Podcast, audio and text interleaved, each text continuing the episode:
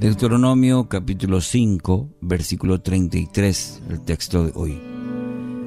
Andad en todo el camino que Jehová vuestro Dios os ha mandado, para que viváis, os vaya bien, y prolonguéis vuestros días en la tierra que habéis de poseer. Título para hoy, una cuestión de sentido. La Biblia usa con mucha frecuencia la palabra camino para describir la vida del hombre.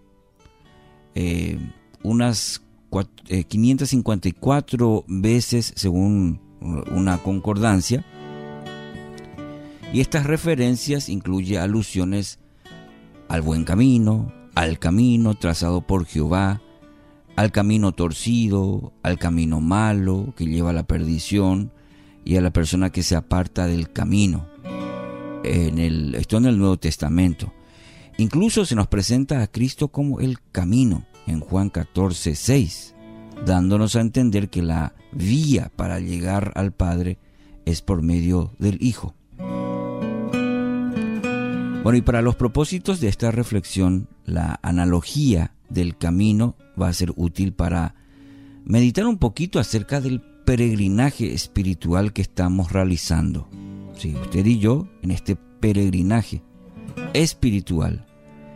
En lugar de pensar en, varios caminos, nos será útil pensar en un solo camino, eh, la clave. Luego, eh, no consiste en definir en qué camino estamos, sino en qué sentido nos estamos moviendo, para qué lado. En el camino solamente existen dos sentidos. No es posible moverse en ninguna otra dirección porque una calle solamente permite circulación en dos sentidos. Podemos entonces imaginarnos a toda la humanidad ubicada en algún punto sobre este camino. Dependiendo de la dirección en las que nos movemos, el camino tiene dos sentidos. Delante nuestro existe un destino Jesucristo. La palabra describe ese destino como llegar a ser como Él, según Romanos 8:29, hasta que todos alcancemos la medida de la, de la estatura de la plenitud de Cristo, como lo dice Efesios 4:13. Y en la dirección opuesta tenemos otro destino, que es la perdición, es decir, perder todo rasgo de semejanza con Dios, quedando solamente la abominable criatura que resulta de la abundancia del pecado. ¿Entienden? Dos direcciones, dos sentidos.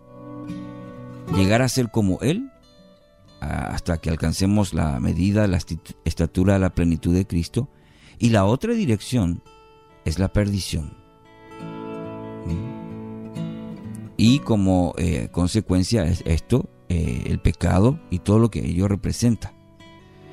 ¿Cómo se mueven los individuos que se encuentran sobre el camino? Por medio de actos individuales que resultan de las decisiones que toman a diario. Cada acto produce un movimiento en nuestras vidas que tiene solamente dos posibles desenlaces. Nos lleva a estar más cerca de Cristo o nos lleva a estar más lejos de Él. Las acciones que tomemos en este camino o nos va a acercar más a Cristo o nos va a alejar más de Él. Nuestra existencia es la suma de comportamientos basados en las decisiones que hemos tomado, que estamos tomando en la vida, y cada uno de ellos tiene un resultado espiritual, mi querido oyente. Repito este principio espiritual. Nuestra existencia es la suma de comportamientos basados en las decisiones que hemos tomado. Y cada uno de ellos tiene un resultado, una consecuencia espiritual. Estamos entonces en permanente movimiento en el camino de la vida, así como un gran viaje. Siempre se dice, la vida es un viaje, el camino de la vida se dice. Bueno, vamos a utilizar ese ejemplo. Eh, en permanente movimiento estamos en el camino de la vida. aunque muchas veces no somos conscientes de esto. Pero gran parte de nuestras decisiones son inconscientes. Nuestros comportamientos son a veces automáticos. Cada uno de ellos, sin embargo, tiene un peso eterno y en la analogía del camino nos mueve en uno u otro sentido. Los dos sentidos que hemos mencionado. Parecernos más a Cristo ¿eh? o vivir en el pecado. Y entender esto es muy importante para la vida de todo aquel que quiera, que quiere acercarse a Dios, ser obediente a su palabra, vivir la vida cristiana. Nuestro movimiento en el camino de la vida no se decide por la cantidad de reuniones a las cuales asistimos, tampoco por la cantidad de veces que leamos la Biblia. El movimiento lo decide la suma de decisiones que tomamos cada día. Hoy Dios le da una le da vida y a lo largo de este día va a tomar decisiones. Cada día, a cada paso seamos o no conscientes de esas determinaciones. Es por eso, mi querido oyente, que urge sensibilizar nuestro espíritu a la acción del Espíritu de Dios, para que a cada paso Él pueda indicarnos las decisiones correctas que vamos tomando en el camino de la vida.